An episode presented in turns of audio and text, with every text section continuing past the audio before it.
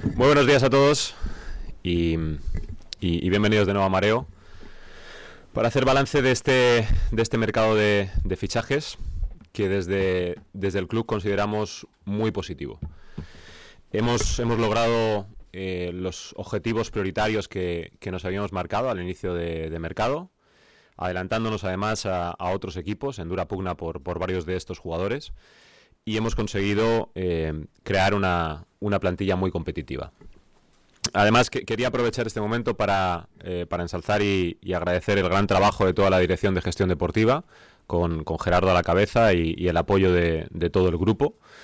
Y también la, la estrecha colaboración que hemos tenido con el, con el cuerpo técnico de, de Miguel Ángel. Eh, hemos estado trabajando codo con codo desde, desde el primer minuto y creo que eso se ha notado también a la hora de, traer a, jugado- a jugadores convencidos del, proyecto en el, que, en el que nos encontramos y de las oportunidades que tiene para todos. En total eh, son 13 jugadores que eh, o bien estaban y hemos conseguido renovar, bien son jugadores con como caras nuevas o bien futbolistas que han vuelto de, cesión y que eh, honestamente parecen otros futbolistas. Otero, Geraldino, Jordan, Rubén Yáñez, Hassan, Robert Pierre, Pascanu, Roque Mesa y los citados Gaspar, Pablo García, Cristian Joel, Fran Villalba, Enol Coto. Eh, con estos 13 jugadores, es decir, una renovación del 50% de la plantilla y de los 25 o 26 jugadores que tenemos ahora mismo, 12 han pasado por mareo.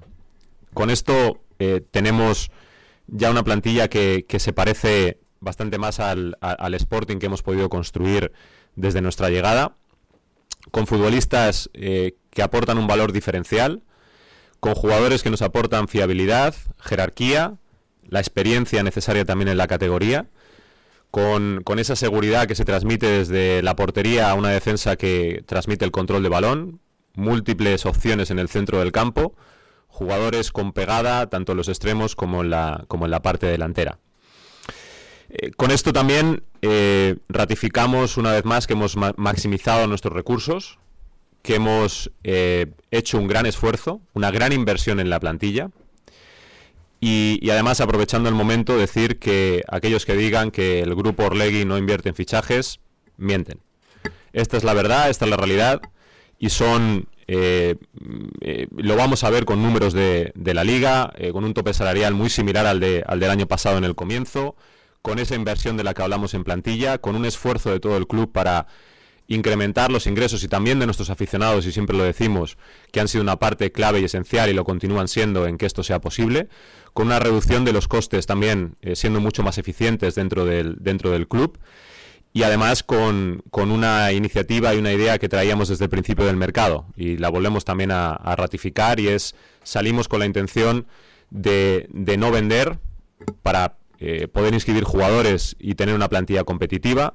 Las circunstancias, como ya sabéis y hemos hablado en, numerosas ocasiones, hicieron eh, que, fuera posible la salida de, Pedro y con esos recursos y teniendo en cuenta las normas de la liga, lo hemos revertido íntegramente en, futbolistas y sobre todo, por ejemplo, en la llegada de, de Roque Mesa.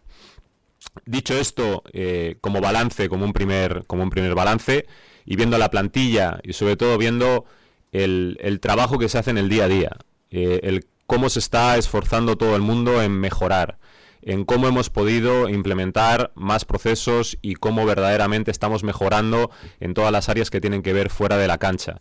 El grupo que veo, con el potencial que tiene de convertirse en un gran equipo, yo, yo elijo creer, yo elijo la ilusión, yo elijo la alegría como punto de partida para esta temporada. Yo lo elijo no por, eh, por palabras en el aire, sino por argumentos y por lo que veo en ese día a día, por el esfuerzo que se ha hecho, por esta plantilla competitiva que hemos, que hemos conformado eh, a este final del mercado de verano y eso esperemos que se refrende también en los resultados. Eso no lo podemos prometer, pero sí el trabajo que ha habido hasta la fecha y que vamos a continuar detalle a detalle intentando pulir todas las circunstancias que están alrededor del equipo para que el resultado sea al final el, el mejor. Y desde ese punto de vista es hacia donde vamos, hacia el derby. No quisiera que esta rueda de prensa se interpretara como desviar la atención. Todos estamos focalizados y todos sabemos que lo más importante ahora mismo es el partido del fin de semana en el que no vale otra cosa que ganar. Los derbis son para ganarlos y con esa intención vamos.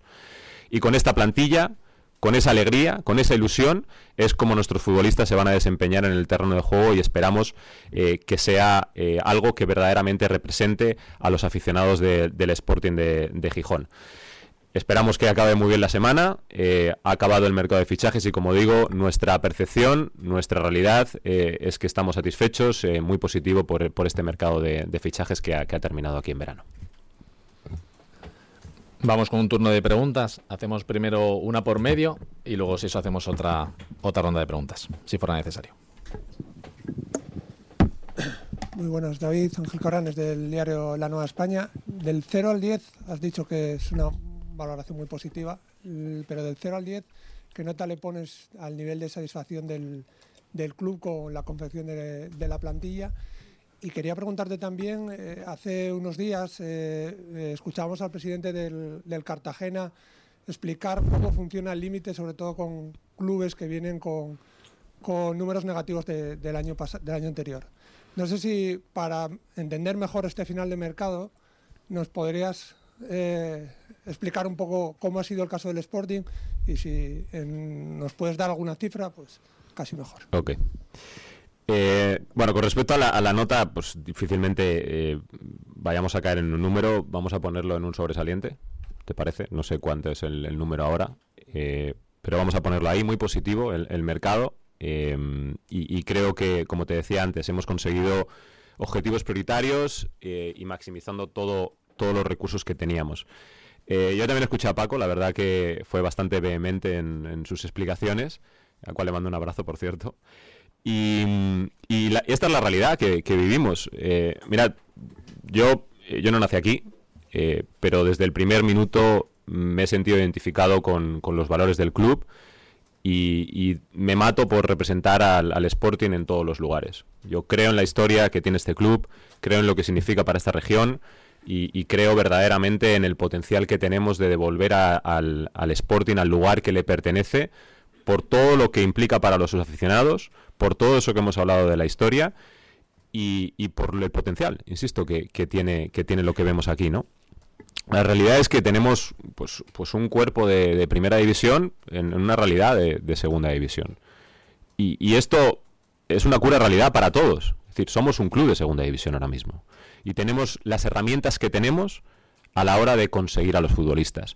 Y por eso hay que poner, yo creo, en relevancia aún más el trabajo que se hace desde la Dirección de Gestión Deportiva para poder traer a los futbolistas. Eh, cuando nosotros decimos que, queremos a jugadores que estén comprometidos y que crean en el proyecto, a esto nos referimos.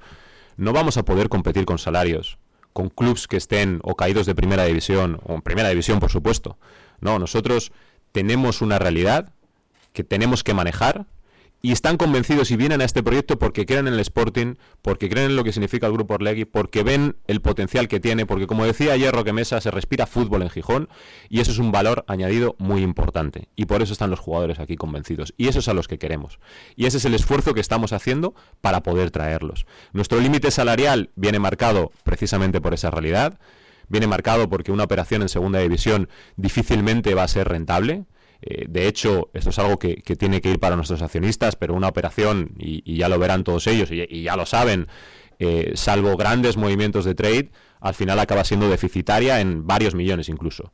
Entonces, eh, cuando, cuando se dice es que no se invierte en fichajes, es que el grupo no ha venido aquí y no le está apostando al Sporting, no es la realidad no es la realidad. Desde asumir la deuda, a asumir la gestión, intentar eficientarla, construir una, una entidad, una empresa, un club que sea autosuficiente en el futuro, poco a poco dando los pasos, invirtiendo el máximo posible, el máximo que nos deja la liga en el tema de los fichajes.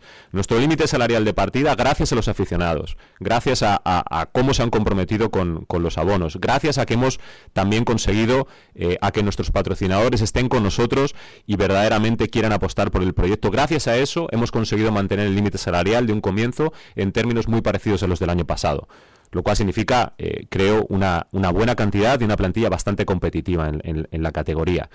Y a partir de ahí, pues basarnos en las herramientas, en la normativa de la liga para intentar traer a, los mejores jugadores. ¿no?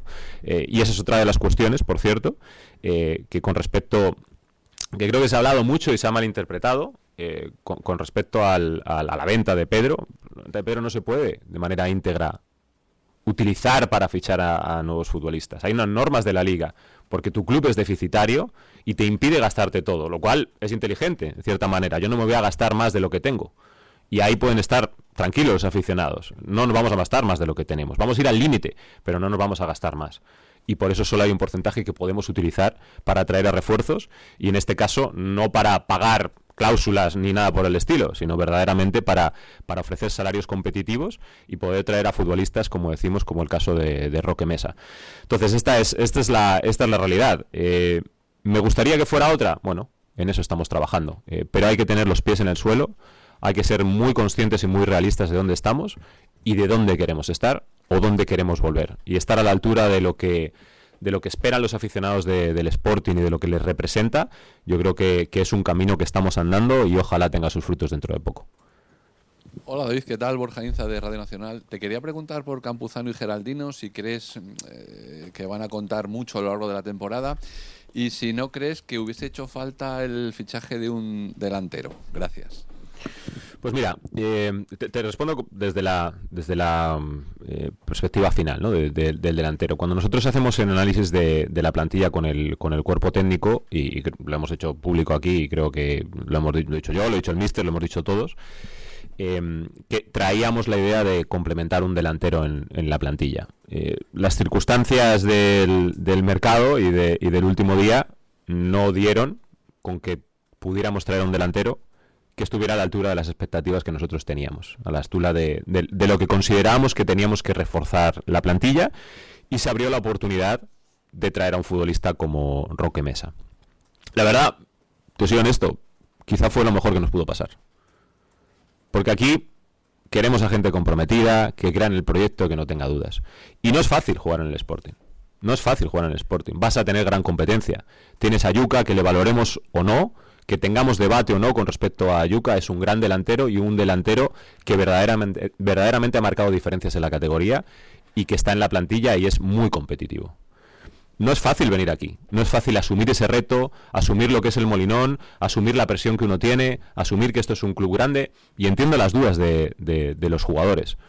Estaba contrariado el otro día y yo creo que fue evidente eh, cómo había sido la circunstancia, pero verdaderamente ya traíamos esta conversación de antes ya intentamos, eh, por supuesto analizamos y tuvimos alguna conversación con Roque y él, lo mencionó también, con sus agentes y con su entorno para entender su situación. No era fácil, venía un club de primera división, sabíamos que no era una, cuestión de, comienzo de mercado ni que iba a ser una cuestión económica y al final pudimos retomar esa conversación en paralelo y, creo que, y creo que nos salió bien.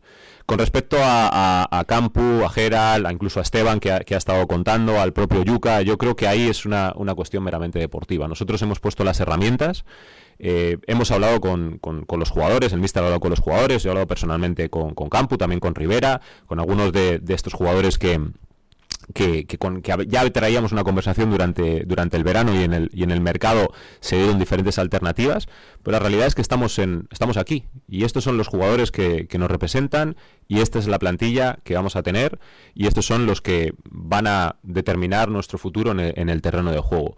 Y yo verdaderamente sí creo que, que tenemos esos alicientes para que den una gran competencia y que el míster decida. Eh, y, ellos están por esta labor también, ¿no? Y ahora es el entrenador el que, el que tiene, basándose en sus criterios deportivos, entender quién va a contar con más minutos y quién va a poder aportar o no en, esa delantera, ¿no? Y, ahora lo veremos también en el, en el derby, ya que Yuka no va a poder estar con nosotros. ¿Qué tal David? Andrés Maese del diario El Comercio. Eh, ha comentado en un par de ocasiones eh, que considera el mercado muy positivo porque se han conseguido los objetivos prioritarios. ¿Cómo se puede decir eso después de estar dos meses el entrenador solicitando de manera urgente el fichaje de un delantero que no se ha producido? Lo acabo, lo acabo de explicar. Eh, nosotros nos planteamos, y ahora, y ahora hago un, repaso de los jugadores que, disculpad, no, hice antes. Eh, nosotros con el, con el Mister, te digo, hicimos el análisis. Y hemos ido de la mano en todos los fichajes y en todas las situaciones. Hicimos ese análisis y, consideramos que, que, el delantero tenía que tener una serie de condiciones y que consideramos que podía ser una prioridad el reforzarnos ahí con un delantero que nos aportara más. Hicimos un repaso a todos los jugadores internacionales. Eh, creo que algún otro club eh, no, no, muy lejano también ha tenido algún inconveniente con algún delantero. Nosotros elegimos, nosotros fuimos a por un, a por un jugador, tanteamos algún otro, alguna otra circunstancia que consideramos al mismo nivel que nos iba a aportar, pero creo que eso también es coherente con lo que dijimos, que no íbamos a fichar por fichar. Al final, si tenemos un delantero o teníamos un objetivo y creíamos que ese era el nivel de lo que, de lo que podía aportar, con experiencia en la categoría, con esa jerarquía como alternativa que nos aportara diferente al juego, que pudiera ser un juego más directo o que pudiera ser más agresivo, que nos ayudara en la presión o que incluso pudiera tener, pudiera tener más gol de lo que teníamos hasta ahora, pues eso lo, lo pusimos encima de la mesa. No se dieron las circunstancias y ese fue el camino que el camino inverso que, tomamos. Pero ya dijimos desde el, desde el principio y creo y creo que fuimos eh, coherentes en ello. Sí íbamos a por un delantero pero un delantero con unas características y que quisiera venir a este proyecto. Que, que supiera estar a la altura que quisiera estar a la altura del, del, proyecto y del riesgo y del reto y además que tuviera esa calidad que, que necesitamos ese nivel. No se dieron las circunstancias y creo que que verdaderamente lo cambiamos, le dimos la vuelta y hemos conseguido eh, traer a, un futbolista como, como Roque, que creo que ya desde el primer momento nos está aportando mucho. ¿Qué tal, David? Buenos días. En cuanto al tope salarial, creo que has comentado que habéis optimizado prácticamente todos los recursos disponibles. No sé si queda algo o de cara al próximo mercado de invierno habría que obtener ingresos extraordinarios para fechar, quiero decir. Y luego también quería preguntarte por qué no es posible, creo que ya son 14 meses de, gestión del Grupo Orlegui, ¿Por qué no es posible que la dirección deportiva, la localizada en Gijón, incluso también la de México, porque decís que se trabaja de manera conjunta, ¿por qué no es posible que un día cualquiera aparezcan por aquí y nos expliquen el método o sobre todo lo transmitan a los aficionados? Gracias. Con respecto a lo, primero y el mercado de invierno, eh, tenemos 25 fichas ahora mismo. Yo creo que hablar del mercado de invierno eh, nos queda muy lejos cuando, cuando lleguemos al mercado entendamos la realidad de, nuestros jugadores, eh, veamos cómo, cómo estamos evolucionando en cuanto a la gestión y qué es lo que sucede, hablaremos de ello, pero ahora mismo no, no es algo que hubiéramos tenido en consideración y hemos intentado maximizar todo lo que teníamos para este mercado. Hablar del mercado de, invierno ahora mismo van a tener que surgir algunas salidas porque si no va a ser imposible además inscribir. ¿no? Eh, con respecto a... Con respecto a la dirección deportiva, eh, es una política del club, igual que hay otros muchos clubs que no tienen a un director deportivo que hable. Y creo que es algo que, nos estamos enquistando cuando verdaderamente yo no le doy tanta trascendencia. Hay una serie de portavoces que explican, que se lo cuentan a todo el mundo. Además, y, ya que entramos en, en, esto, eh, hemos organizado desayunos, meriendas, para poder explicar a la gente y para poder estar cercano a, todo el mundo, en los cuales alguno de ellos también Gerardo ha participado y ha participado varias personas del staff y creo que les veis y que, y que están verdaderamente trabajando en el día a día, pero ese no es el foco.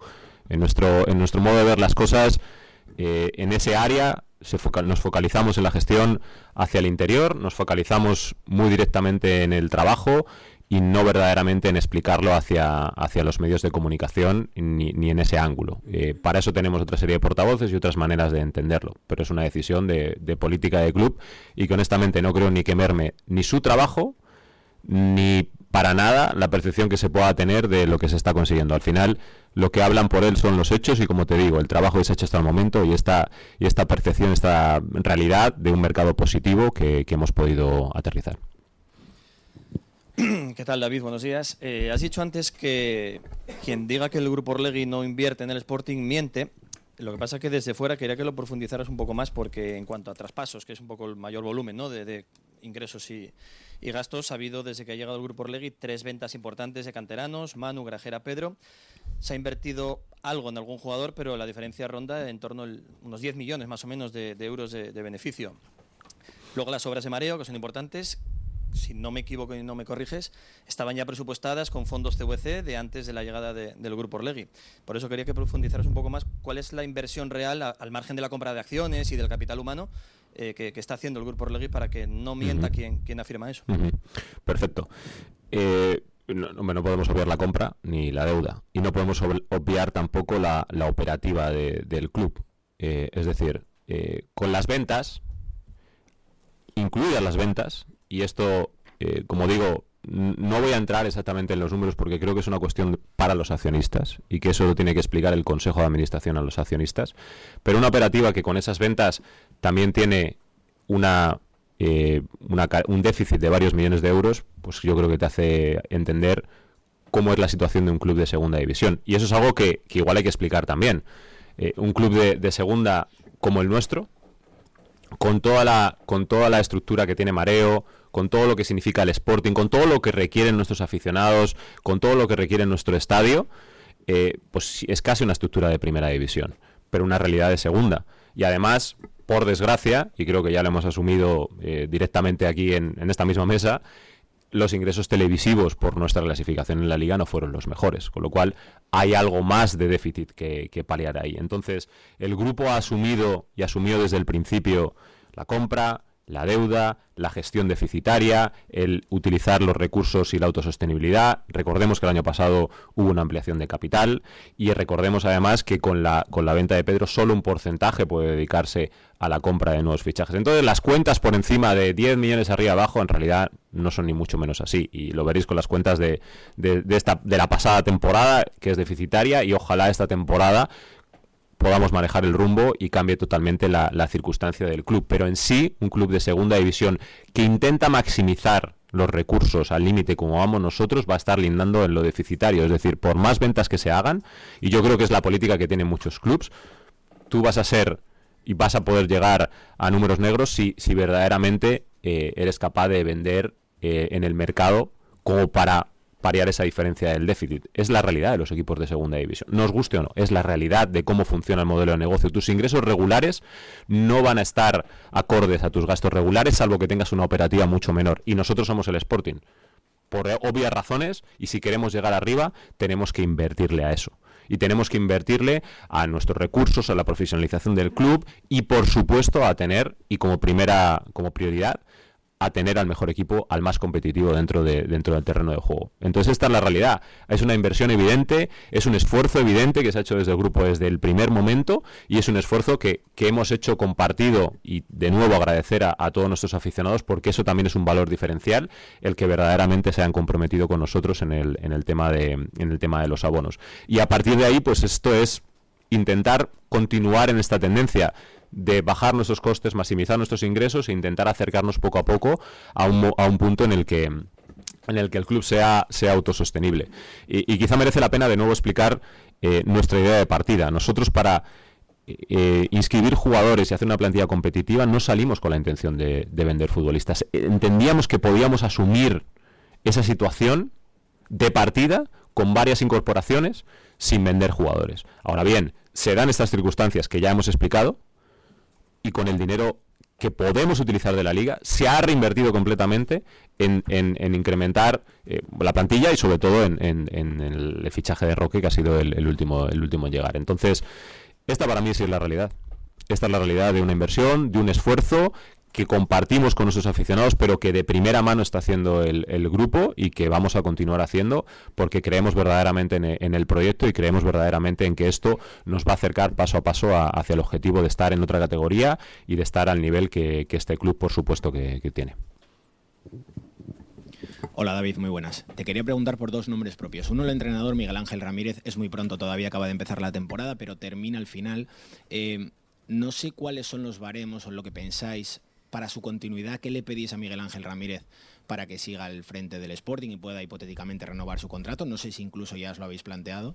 Y el segundo nombre es Yuka. Eh, entiendo que, antes hablabas de él, entiendo que es una de las fichas más altas de la plantilla. Eh, y no sé si le pedís más, viendo la última temporada de él. Ah, Yuka, sabe que siempre le pido más, siempre le pedimos más. Eh, creo que sigue siendo un gran jugador uno de los mejores delanteros de la categoría, sin ningún lugar a dudas.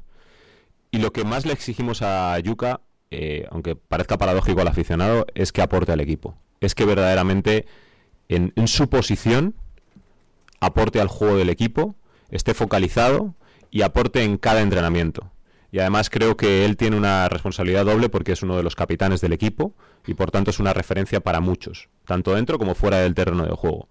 Si él está trabajando si él está focalizado, si él en los entrenamientos eh, está a la altura de lo que le pide y le exige el míster, eso se va a trasladar luego al, partido, le veremos trabajando por el equipo, aportando y los goles van a llegar. Eso, eso lo tenemos claro, pero, pero que, que él se obsesione, que nosotros nos obsesionemos con que, con que Yuka eh, meta los goles o no meta los goles, esta temporada es muy larga. Y creo que el trabajo, la focalización, todo lo que le estamos ayudando a él y él se está comprometiendo con nosotros, al final esperemos que tenga, que tenga sus frutos. Y por supuesto que, le exigimos por eso, porque es una referencia para muchos. ¿no? Y, es, y es un gran delantero, es una gran persona y sobre todo es alguien muy comprometido con, con el Sporting.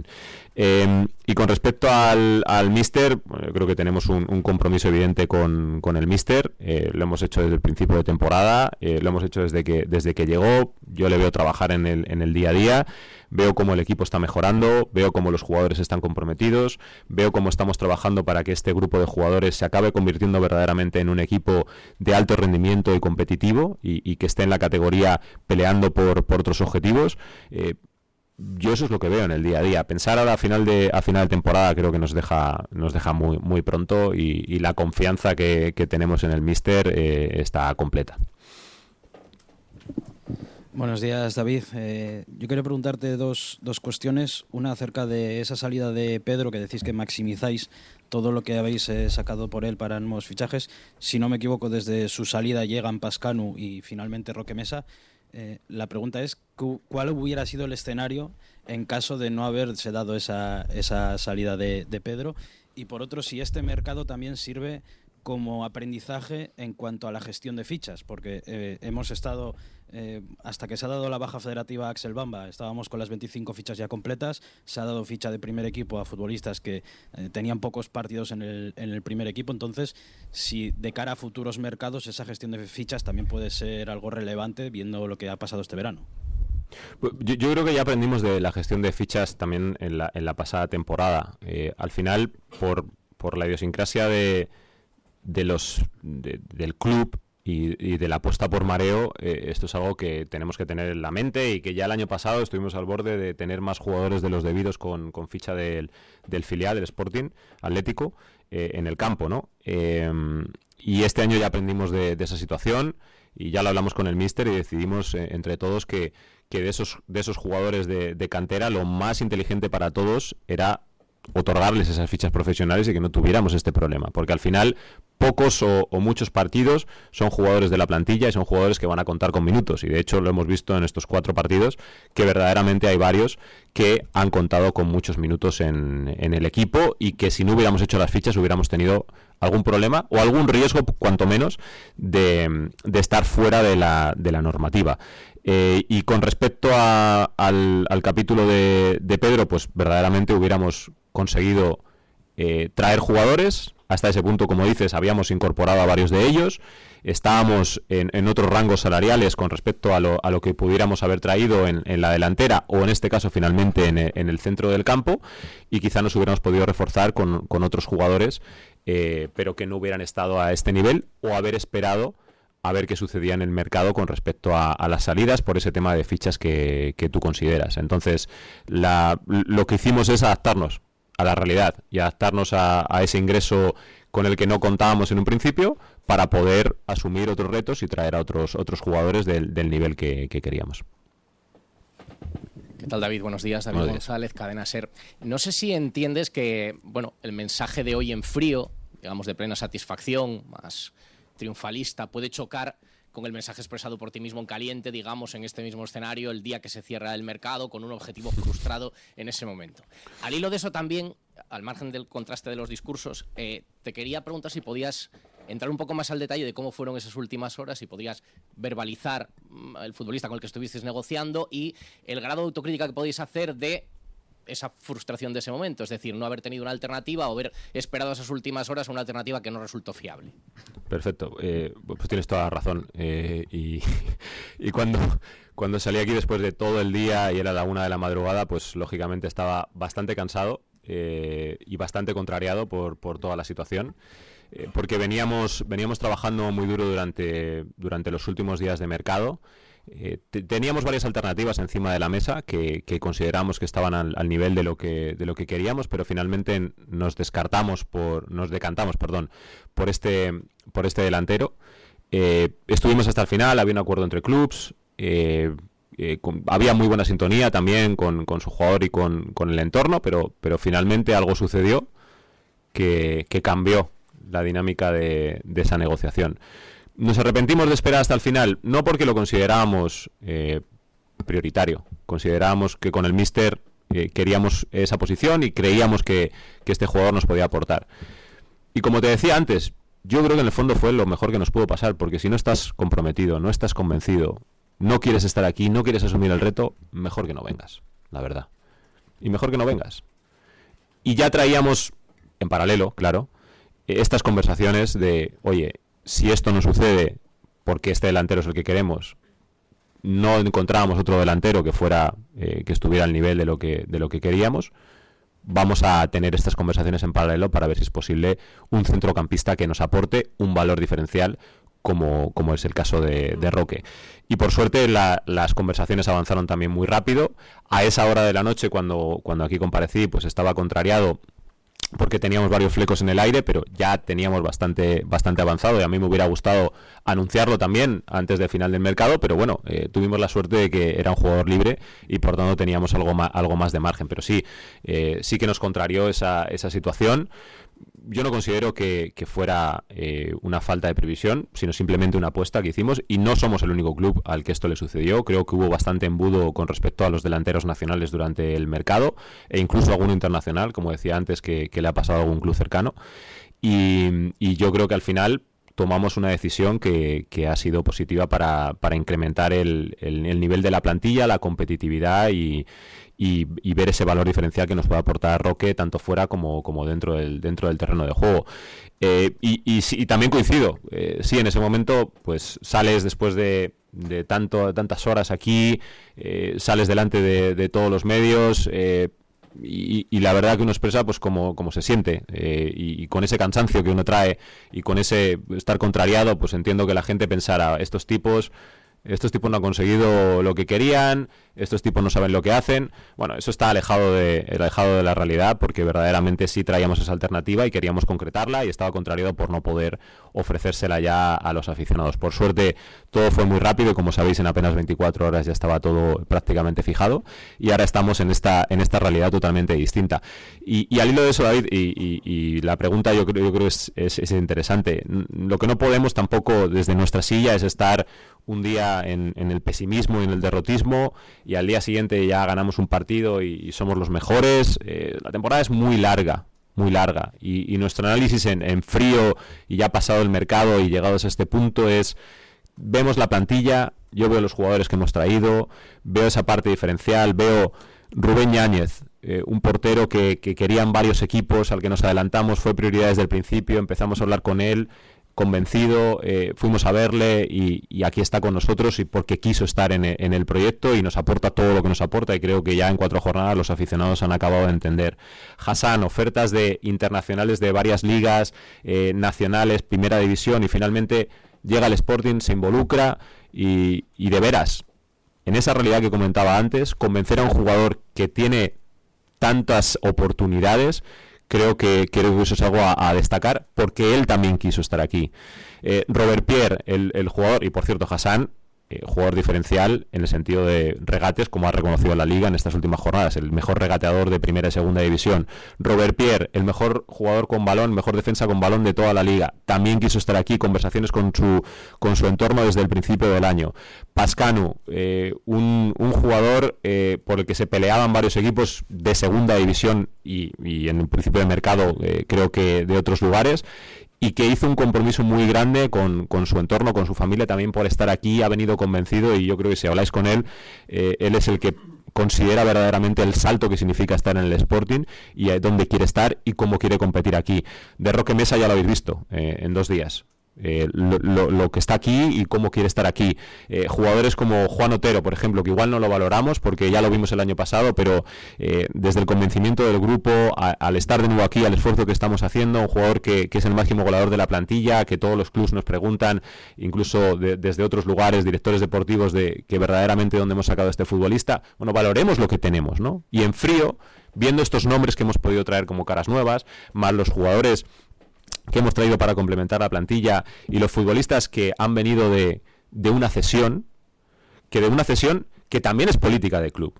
Jugadores que han salido para estar en otros clubes para cambiar su dinámica aquí, para cambiar su mentalidad, su entorno, y que han vuelto completamente transformados. El caso de Gaspar, de Pablo García con el ascenso, de no lo mismo con el ascenso, Cristian Joel, que ha venido a competir y, viene mucho más competitivo, eh, Digenol, eh, incluso Frank, que ha venido con otra mentalidad distinta, con un entrenador y un entorno diferente para, para aportar.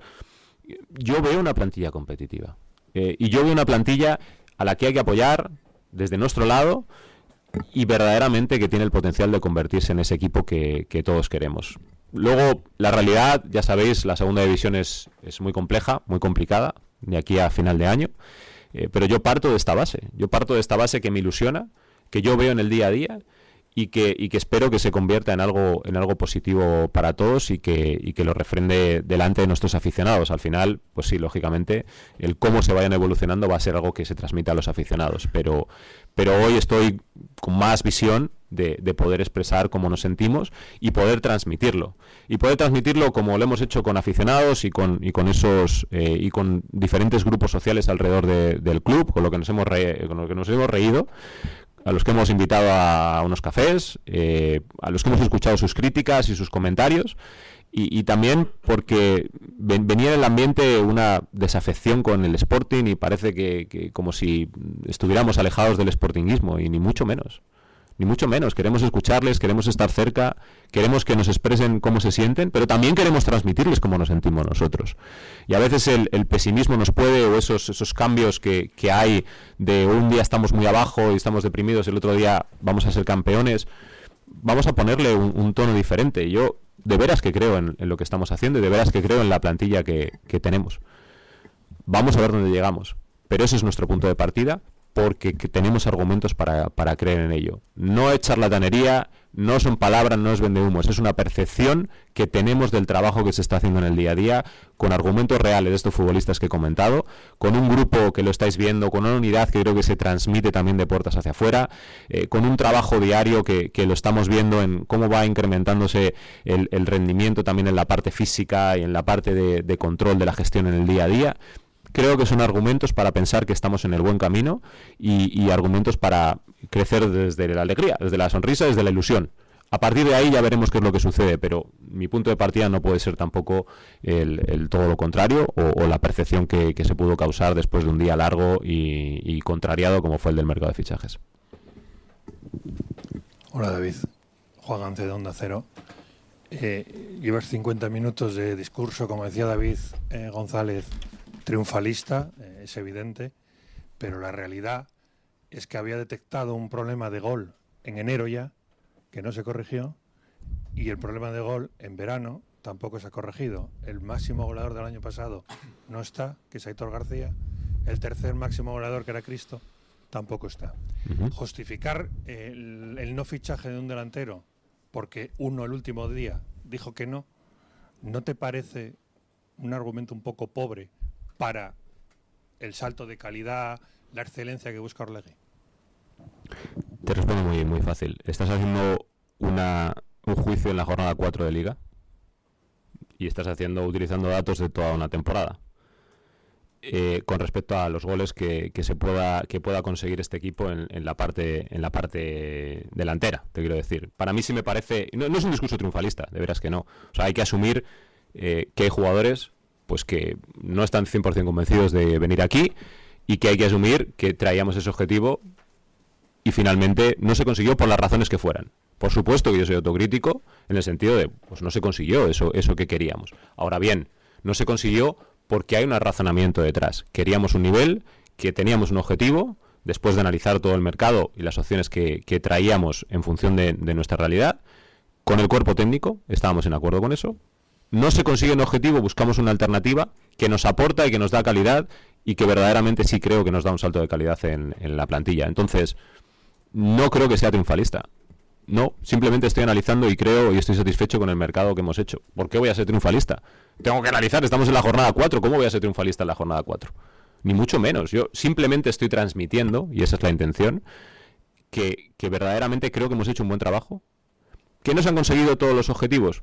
Creo que lo hemos cambiado de una manera, ese objetivo, para traer otra cosa que nos, que nos ayuda bastante. Y que a partir de aquí es un punto de partida para crecer durante la temporada. ¿Cómo la temporada salga? Ya veremos. pero sí verdaderamente creo que a estas alturas hemos conseguido un mejor grupo, una mejor plantilla que teníamos el año pasado. Esa sí es la realidad que yo veo. Hola David, muy buenas. Em, en ese crecimiento de la plantilla, esa mejora competitiva que dices que hay este año, te quería preguntar, aunque estamos al principio de temporada, ¿cuál es la exigencia del Sporting este año? ¿Cuál es el objetivo? Porque con ese salto cualitativo imagino que debería de mejorar lo que se ha hecho en los dos últimos años. No sé ahora qué objetivos fijáis por dónde tiene que estar peleando el Sporting. A ver, eh, claramente lo, que ha sucedido las dos últimas temporadas no desafortunadamente es la realidad, pero no puede ser una referencia para, para nosotros, ni tenemos que mirar a estar en esa, en esa situación. Eh, el objetivo eh, creo que lo hemos, lo hemos comentado durante estas, durante estas semanas. Tenemos las herramientas y ahora hay que construir un equipo que verdaderamente esté a la altura de competir, de estar más arriba, de mirar hacia arriba.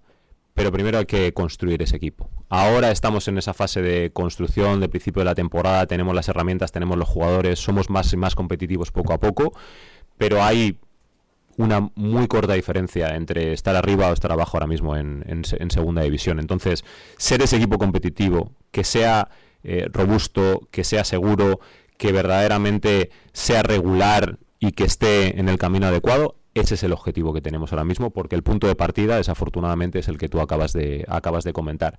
Y ponernos a hablar de otras cosas y ponernos a hablar de mucho más arriba, vamos paso a paso, porque creo que las dos últimas temporadas son un gran toque de atención para todos. De, con respecto a la realidad que tenemos. Y desde los pies en el suelo y desde estos argumentos vamos entonces a demostrar y vamos entonces a intentar crecer. Sí, David, te quería preguntar por dos nombres propios. Uno es Esteban Lozano. Eh, viene para el primer equipo, es decir, es un, es un jugador para el primer equipo. Eh, otro Geraldino, mm, ¿por qué un futbolista que el año pasado apenas dio rendimiento le firmáis tres temporadas? Y en relación también a estas dos preguntas, si os preocupa que Miguel Ángel Ramírez tenga varios jugadores con los que no cuenta en la plantilla de cara a todo lo que viene, estabas hablando ahora de los futbolistas que sí llegan para aportar, pero hay otros que no cuentan para el entrenador. No sé si eso os preocupa también de cara a la temporada. Mira, eh, Esteban eh, es un jugador que viene para el Sporting Atlético. Eh, estamos sorprendidos y, verdaderamente, oye, pues contentos de que haya, haya estado a este nivel y que esté a este nivel para, para poder competir y estar con el, con el primer equipo, pero es un jugador del Sporting Atlético haríamos todos muy mal en, en confundirle a él eh, y confundirnos nosotros con respecto a esa realidad. Es un futbolista que desde ahí tiene que adaptarse, tiene que crecer, tiene que tener minutos y tiene que verdaderamente demostrar el potencial que tiene partiendo desde ahí. Si ya luego cuenta en minutos o ya luego cuenta en circunstancias para el primer equipo, que sea así, pero creo que tenemos una plantilla amplia como para que eh, vayamos regulando bien esta, esta situación. Y con respecto al, al mister, a Geraldino, mira, yo, yo soy el primero que, que, que, estoy decepcionado por el rendimiento y, yo soy el primero que, le exijo más. Eh, la realidad es que eh, cuando el mercado no, había opciones, eh, pudimos traer a Geraldino el, el, mercado de invierno. Continuamos con esa apuesta porque también estaba dentro del acuerdo que habíamos traído. El Mister lo sabe desde el principio, además. Y el Mister no descarta jugadores. como digo antes, él puede basarse en el rendimiento y ahí va a tener todo nuestro apoyo al respecto, todo nuestro apoyo. Si el rendimiento de un jugador no es bueno, por supuesto no va a contar con minutos. Pero él sabe desde el principio y ha trabajado con nosotros desde el principio en las herramientas que tiene, en los futbolistas que tiene y en cómo van a poder aportar durante la temporada. Todos los jugadores de la plantilla creo que en 42 jornadas van a tener oportunidades y van a tener minutos para, para demostrar. Ahora bien, son ellos los que tienen que demostrar. Y se lo tienen que demostrar al míster. Se lo tienen que ganar en el día a día se lo tienen que ganar en, la competición con el resto en el entrenamiento y luego cuando les toque salir al, terreno de juego. Y ahí será el míster el que tenga que, el que tenga que tomar sus decisiones y el que tenga que utilizar las, las herramientas que él tiene y todos los recursos y los jugadores en las diferentes circunstancias nosotros vamos a estar aquí para exigir a los jugadores y exigir especialmente, como has dicho, a, varios nombres que estén a la altura de, lo que esto significa y, de los minutos que les va a tocar y el rol que les tiene que tocar dentro, de, dentro del equipo. Entonces, eh, hasta el momento no se ha demostrado, queda una temporada y va a depender de ellos, el que puedan convencer al míster y puedan tener los minutos y aportar lo que tienen que aportar. David, eh, has argumentado... Eh, la dificultad de un equipo, de un club como el Sporting para, para sobrevivir o para competir en, segunda, me refiero en lo económico, ¿no? de ser un club de primera, con una estructura de primera en segunda división. Em, al inicio del verano hablabas de, que bueno, no era necesario vender. Eh, incluso durante tu argumento de cómo sobrevivir en segunda hablabas también de la de que vender es una parte casi esencial ¿no? para sobrevivir en, en esta categoría. ¿De verdad no hay una parte de estrategia de mercado en ese discurso al inicio de que el club no necesitaba vender a ningún futbolista? No, no, no. No, esta temporada no. De veras que no. En, nuestras cuentas y las herramientas que teníamos encima de, encima de la mesa, no lo establecimos como estrategia, ni muchísimo menos. De hecho, si, si hubiera sido así, hemos recibido ofertas por, por algún otro jugador y, hubiéramos vendido. No, no, tenía ningún sentido. Yo creo que la circunstancia muy especial de, de, lo que sucedió con Pedro, que ya explicamos con respecto a, bueno, eh, lo que sucedió con, con, Pedro, fue algo que nos encontramos y que manejamos eh, en función de lo que había. Y a partir de ahí, utilizar esos recursos para mejorar la plantilla. Al 100% según la normativa de la liga. No, es, no fue una estrategia y creo, y creo que es complementario. ¿Por qué? Porque este año, en, nuestra previsión, en nuestra proyección, en el límite salarial que hemos proyectado con, la liga, sabíamos que sin estas ventas podíamos subsistir, digamos, o podíamos llegar a cierto nivel.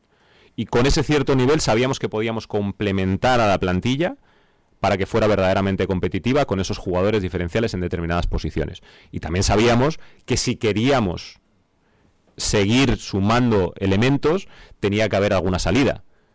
Bueno, pero alguna salida yo no me refiero a ventas, me refiero a salida de futbolistas que pudieran aparecer otras opciones para ellos y verdaderamente abrieran la ficha y abrieran parte salarial para poder complementar y traer a, otros jugadores. Esa era nuestra estrategia desde el principio. Y así la jugamos. La realidad cuál ha sido? Pues ha sido diferente, pero nos hemos acomodado. Hubo una salida por una venta que no esperábamos y que se nos apareció y que honestamente en las circunstancias del mercado tuvimos que aceptar y no ha habido otras salidas de otros jugadores. Con lo cual eh, ha sido un balance de ambas, de ambas cuestiones, pero la estrategia era, era clara desde el principio y así tiene que seguir, y así tiene que seguir siéndolo. Eh, claro, cuando llegue, no sé en otras temporadas lo que pasará en el futuro, no sé cuál será la realidad del club, era la realidad de, este, de este año. Y asumiendo además que hay pérdidas en el club y que verdaderamente el, el, grupo tiene que asumir esa realidad para intentar llegar a ser autosostenibles en el futuro. Entonces, próximas temporadas veremos cómo, cómo se dan las circunstancias, pero en esta salimos con esa realidad hacia, hacia el mercado y hacia, a ver cómo podíamos complementar la plantilla.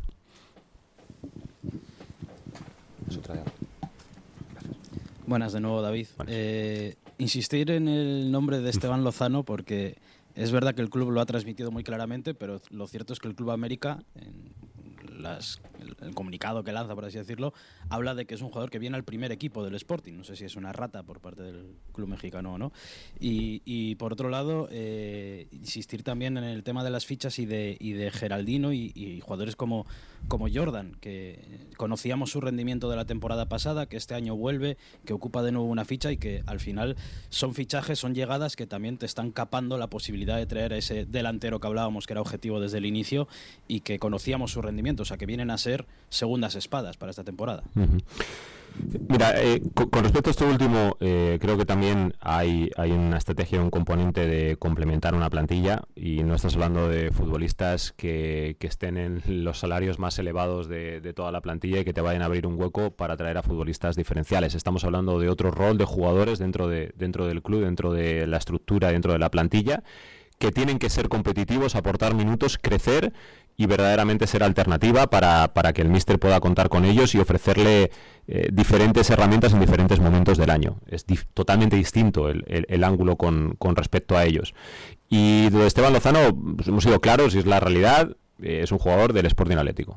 Ahora bien, si tiene el potencial y tiene los minutos, pues, pues como otros futbolistas del Sporting Atlético y siempre ha pasado en mareo, si tienen ese potencial al final van a acabar contando con minutos para, para el primer equipo y para el míster en, en, función de las circunstancias. Pero es que es un jugador del Sporting Atlético es, es exactamente así, ¿no? Y, y él lo sabe y, él lo asume y él tiene que demostrar ahí y tiene que demostrar con sus compañeros, con minutos, eh, refrendándolo verdaderamente su adaptación, que ha sido muy rápida y muy buena, y su adaptación además al grupo del primer equipo, pero la realidad es que está en esa situación del Sporting Atlético y que tiene que demostrar verdaderamente que, tiene esos minutos ahí para luego dar, dar el salto más arriba. David, en muchas ocasiones eh, habéis hablado de retener el talento aquí en el Sporting, sobre todo como clave para el futuro o el éxito del primer equipo. Sin embargo, Pedro Díaz se va a un equipo de la segunda división francesa. No seduce, no convence el proyecto que transmitís a la plantilla. No puede el Sporting competir económicamente tampoco con un equipo de segunda división de Francia. Mira, yo creo que esto es un poco incoherente con las preguntas que se le hacen a, a los futbolistas y la respuesta que le dan. O sea, a Robert Pierre, que pasa por ser el mejor jugador con balón de la defensa de la, de la liga, jugador con muchos minutos en primera división, en segunda división. Le preguntamos, oye, ¿por qué has venido a este proyecto? Y él responde, porque creo que es un proyecto ganador, porque creo en lo que hago, porque estoy aquí. Y a la gente le sorprende. ¿Por qué le sorprende? No lo entiendo. Tenemos un proyecto, pero que supone un reto. Es que jugar en el Sporting no es jugar en cualquier lado. Tienes una presión, que todos conocéis bien, tienes una, una expectativa muy alta y, lógicamente eso no es para todo el mundo. Y además creo que las circunstancias, y esto sí merece una reflexión de, de, todos, de los chicos que vienen de, de mareo es totalmente distinta ya vienen con una presión de, desde la base que, todo su entorno les está transmitiendo, eh, tienen unas expectativas y unas ilusiones, pues lógicamente eh, te, encuentras un equipo eh, que, está en segunda división, que no acaba de dar el salto, que no acaba de llegar, pues todo eso le influye al, futbolista y pues llega un punto en el que pues, colapsa, ya tiene otras prioridades, no se ve en, en la situación, no cree que pueda aportar, no está motivado, qué sé yo, muchas cosas y eso es lo que hace que, tenga, que, tenga que salir o, que solicite salir o que se den las oportunidades para salir. Y todo en general al final acaba con, los jugadores fuera. Y creo que eso es parte de lo que está sucediendo y ha sucedido, pero no he escuchado a ninguno de los futbolistas, y son futbolistas, insisto, que eran muy apreciados, que verdaderamente hemos tenido que pelear con otros clubes que han decidido venir al, al, al, Sporting. Entonces, yo para mí no es, un, no es un problema de proyecto, y no es un problema de lo que el club es, y no es un problema de, de que hay jugadores que mentalmente estamos viciados y que, y que verdaderamente desde Mareo no hemos sabido entre todos, y a pesar de, que solo llevemos un año, pues no hemos sabido eh, convencerles de, que de nuevo una vez más estén con nosotros, porque ya vienen maleados desde, desde la base. Eh, desafortunadamente es así, desafortunadamente hemos visto casos incluso de infantiles que se van a, que se van a, a otros clubes bueno, pues, pues algo, de, algo tenemos que hacer un análisis nosotros y tomar las medidas oportunas para que eso no suceda. Porque no sé si es el entorno, no sé si son los agentes, no sé si es lo que viven ellos en el día a día, no tengo idea qué es, no sé si son sus expectativas, pero en todo caso tenemos que empezar a trabajar desde la base y, creo que eso lo tenemos claro para cambiar esa situación y que aquellos que lleguen al primer equipo seamos capaces de convencerles, de retenerles, que den lo mejor de sí mismos y ojalá, ¿no? Eh, pues ojalá sean enormes talentos y, vengan enormes clubs para por ellos y no podamos hacer otra cosa, ¿no? Eh, pero que verdaderamente estén aquí para aportar lo mejor al Sporting y que sea un fin en sí mismo el jugar en el primer equipo del club.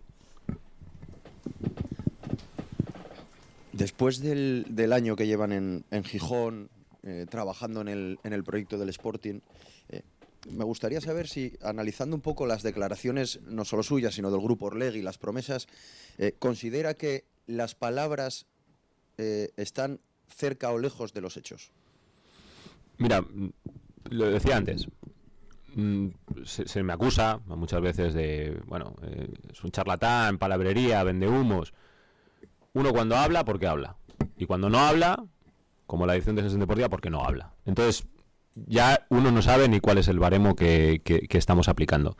Honestamente, creo que lo hemos dicho con, de una manera u otra, que se haya podido interpretar como palabrería o vendehumos, pues lo entiendo. Cada uno, cada uno puede entenderlo como, como quiera, porque nos expresamos de esta manera, no, no, porque, no porque seamos distintos y cualquiera que me conozca o que haya compartido un café o una merienda sabe cómo soy, un desayuno. Eh, pero, honestamente, yo creo que lo que estamos intentando desde el principio, y hemos sido muy claros en eso, nosotros no prometimos cuando llegamos aquí el ascenso. No prometimos que íbamos a, hacer a que esto fuera a ser fácil. Es más, dijimos que íbamos a tomar decisiones impopulares, que íbamos a caminar un camino que iba a ir paso a paso y que íbamos a ir hacia arriba. Paso a paso. Desafortunadamente, pues la temporada pasada pues no estuvo a la expectativa de lo que queríamos. Pues claro que no. No es lo que pensábamos que, podía suceder. Pero aún así, tomamos las decisiones adecuadas para intentar paliar eso y para estar en esa situación algo mejor que el año pasado. Y a partir de aquí continuar y continuar. No sé qué hay de eso de palabrería en decir, no prometemos un ascenso, prometemos todo el trabajo y prometemos las decisiones que sean. Y creo que impopulares hemos tomado algunas que, verdaderamente nuestros aficionados eh, me alegra que hayan, que hayan podido entender y que nos estén ayudando a, a continuar. Vamos a ver hacia dónde, hacia dónde vamos con esto. Creo que te he entendido, David, que ha habido ofertas por futbolistas. Entiendo que en este mercado. No sé si podrías ampliarnos más eh, qué tipo de ofertas han llegado, si ha habido algún jugador cerca de salir e incluso si nos puedes dar algún nombre. No, eh, de salir ninguno. Eh, yo creo que uno de los que más lumbrón ahora y más foco tiene es Barán, que lo está haciendo muy bien, pero que es un futbolista que acaba de llegar del Sporting Atlético y no tiene ningún sentido esta situación. De hecho, no hemos querido escuchar a nadie eh, en, realidad no es ni una oferta formal que tengas encima de la mesa, sino son representante que te dice, el agente, el intermediario, hay clubs que, que te lo comentan de palabra, pero verdaderamente nuestra respuesta, y por eso igual no ha llegado por, por formal, ha sido no queremos escuchar nada.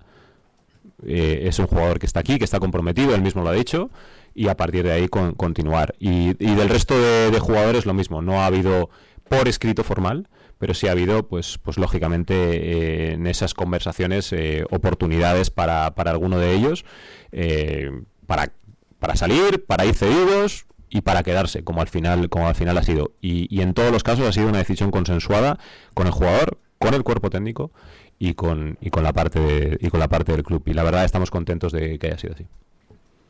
¿Alguna pregunta más tenéis?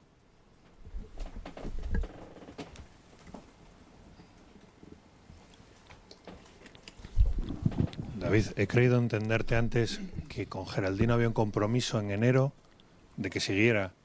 Eh, independientemente del rendimiento que dio desde enero a junio, ese compromiso se mantuvo y de tener un año más con Orlegui pasa a tener tres.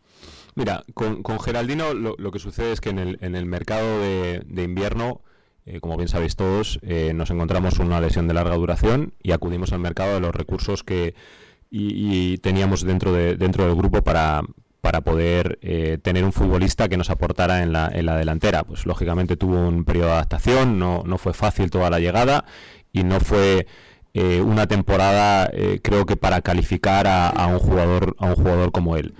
A partir de ahí teníamos ese, ese compromiso y esa idea de continuar, de ver hasta dónde podía llegar y de qué podía aportar.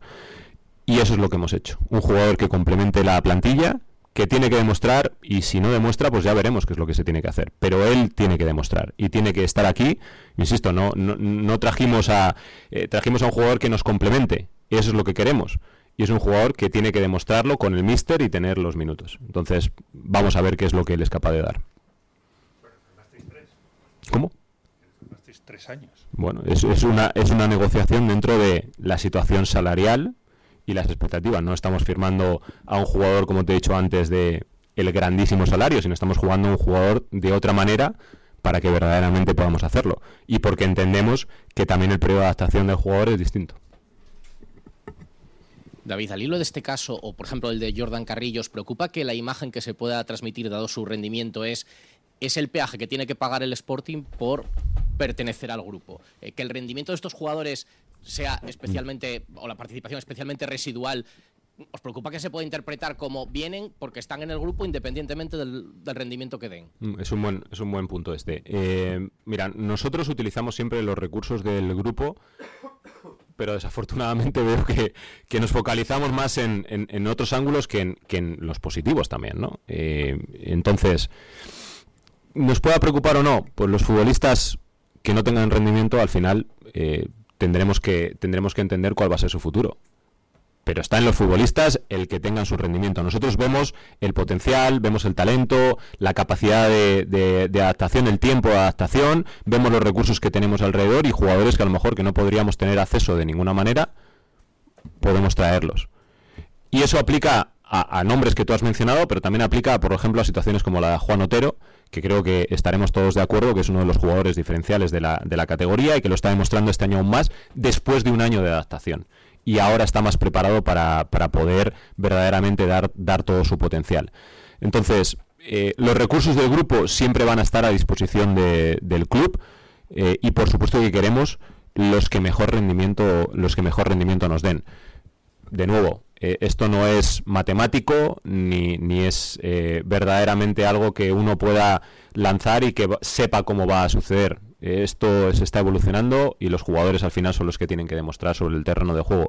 Y si no demuestran sobre el terreno de juego, no son herramientas útiles, pues entonces ya tendremos que hacer la valoración, pero una valoración eh, que verdaderamente venga como club y como grupo de, hacia dónde queremos eh, acudir con, los jugadores. Eh, David, ahora mismo con la llegada de Roque Mesa hay seis jugadores ahí en el centro del campo, en esa posición de medio centro. ¿Os preocupa un poco que alguno de ellos pueda estar un poco desmotivado debido a la falta de minutos a lo largo de la temporada? ayer, hace, ayer fue ayer o antes de ayer, hablé con Cristian, con Cristian Rivera, porque lógicamente es uno de los, de los futbolistas y vengo hablando con Nacho y, con, y con, todos. Eh, es una de las posiciones clave y ellos saben que hay una enorme competencia.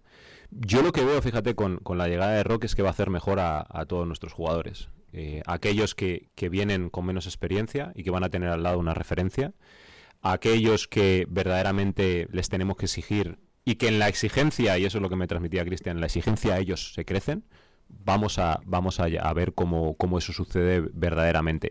Lo que yo creo es que al Mister le estamos dando muchas alternativas y él las tiene ahora muchas alternativas para, para jugar de maneras diferentes, para incluso modificar su sistema, para entender en función del juego qué otras alternativas tiene y ver eso cómo, cómo, lo puede modificar. Yo no lo veo, yo no lo veo como un problema, hay que gestionarlo, hay que hablar muy claro y muy frontal con todos y creo que todos estamos en la misma línea. Va a ser muy difícil jugar en el, en el, en el Sporting este año, muy complicado, no solo en el centro del campo, sino en cualquier posición, porque lo estamos viendo. Entonces, ahora les toca a ellos decir sobre, sobre el césped. Yo sí creo que que es una buena noticia el que tengamos tantas alternativas y, que los futbolistas lo entiendan, de, lo entiendan de esa manera, porque las situaciones de cada uno de ellos son, son totalmente diferentes. David, hoy 7 de septiembre, ¿puedes decir en público que estáis ya trabajando para buscar un delantero para el mercado de invierno? Ese delantero que no llegó a última hora, no digo el que no llegó, otro, una figura, porque Campuzano no contaba, Geraldino estamos hablando de él, Esteban Lozano es del final, está Yuca, Masotero, que bueno, que puede jugar ahí porque es muy bueno y puede actuar, pero estáis ya buscando un delantero, podemos decir que el club sigue en la búsqueda de un, de 9 para, para, el mercado de invierno? Mira, yo te puedo decir públicamente que tenemos a uno de los mejores delanteros de la categoría y que tenemos una delantera con numerosas opciones eh, que nos van a dar, espero, muchas alegrías durante esta temporada y que van a hacer muy difícil al míster eh, la decisión de quién va a jugar en el, en el terreno de juego. Te puedo decir que hemos acabado un mercado de fichajes que consideramos muy positivo, que tenemos todas las fichas cubiertas ahora mismo y que hablar de lo que pase aquí a invierno va a ser un cúmulo de circunstancias que tengan que ver con la realidad de cada uno de los jugadores. Pero que ahora mismo esta es la plantilla que nos va a representar, que nos va a representar en el derby, que insisto es lo importante de, esta semana eh, contra, contra el Oviedo. Eso es la realidad que, tenemos ahora mismo. Y que estos son los jugadores que, que, son los elegidos y que son competitivos, eso es lo que sí que te puedo decir. ¿Alguna última pregunta ahí? Gracias.